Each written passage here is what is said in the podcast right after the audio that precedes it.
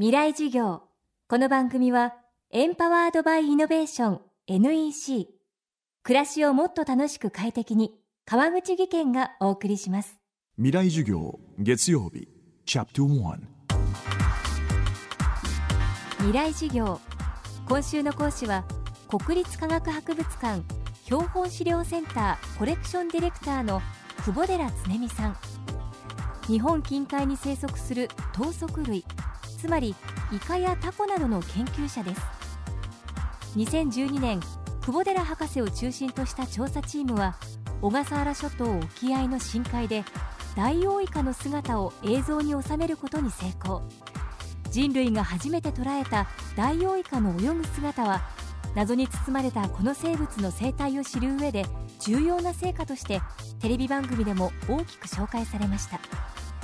今週は久保寺さんが10年の歳月をかけて成し遂げたこの快挙と深海の闇の中からようやく顔を覗かせ始めたダイオウイカの謎について伺います。未来授業1時間目。テーマは深海最大のミステリーダイオウイカダイオウイカっていうのは無脊椎動物の中で一番大きな生き物だと。いうふうに言われてる、まあ、特には長さですね。長さ的には非常に長いんですが確かにダイオウイカっていうのは知られていないんです。特に欧米ですね。イギリスですとか、まあ、まあ、アメリカですとかヨーロッパの人々。にとってそのダイオウイカっていうのはもうちょっと昔からですねその海に住む魔物あるいは伝説の生き物っていったような認識なんですね。で今まで、まあ、今回私たちが映像を撮りましたけれども世界中でいろんな先生方がそうやってダイオウイカの生きている姿どこにいるのかいろいろ調べたことがあるんですね。調べてきてきてるんですけどそれがほとんどうまくあの分かってない。ということがですねやはりダイオウイカの、まあ、魅力というよりかは本当に知られていない神秘的な生き物だということで皆さんの興味があるんだと、まあ、そんなとこだと思いますけどね。あのねおそらく、まあ、17世紀から18世紀にかけてそのヨーロッパの大航海時代っていう時代がありますね。その頃に艦船を使って出てったんですね。そのヨーロッパからいろんな世界の各地にいろんなものを集めに行った。でその時にですねいろんな海でですねいろんな変わった出来事ができ起こると。それを記録して帰ったわけですね。でさらにそのセーラーたちがなんか海の上に大きな生き物がいたとかそれがどうもなんか腕がいっぱいあってというような話がですねだんだんそのヨーロッパの国々の中でそれがま人口に感謝さしてきたということでヨーロッパの人たちにとっては海の中にはそういう大きな生き物がいるんだっていうのが定着したんですよね。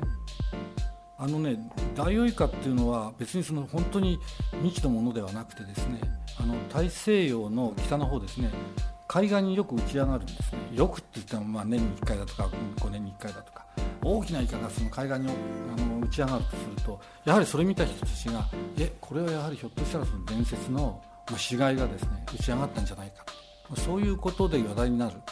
で報告としてはちゃんとまともなものがあんまりないんです。大体が打ち上がったよじゃどういうふうに生活してるのか。どこで卵を産んで子供が育って自分たちの親になってまた再生産してどのくらいの量がそういう深海にいるのか。そういうのは全く分かんない。いやダイオウイカだけじゃなくて深海に住んでいるイカっていうのはほとんど分かんないことが多いです。ダイオウイカについてはまだ生態的に分かってるってことは少なくとも600から 1000m までいるだろうと。それは私が 600m で釣り上げたダイオウイカもいますし 1000m で取った、まあ、900m で移したダイオウイカもいます。今回は今630から、まあ、おそらく 900m ぐらいまでずっと潜ってきましたから、まあ、その辺の水槽にいる中層にいるっていうのも間違いないです。それから日本海にもかなりまあ、かなりというかね日本海の中層にもダイオウイカっていうのは入り込んでるっていうのも分かります。あと沖縄の近辺でもその釣り上げられることがありますんで沖縄の近海にもいるっていうのはですから日本近海ですと沖縄から小笠原さらに日本海と、温帯海域のある程度深いところそういうところに生息しているんだろうというのは分かってます。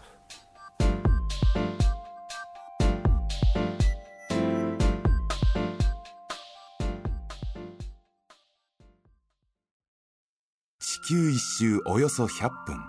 高度700キロから地球の水循環を観測し気象予報や農業などに役立つ衛星しずく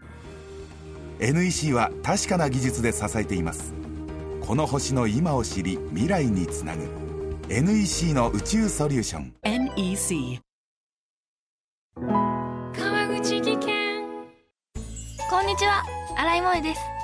地球にも人にも優しい OK 網戸で気持ちのいい夏を送りましょう。萌えは網戸でエコライフ。川口技研の OK 網戸川口技研。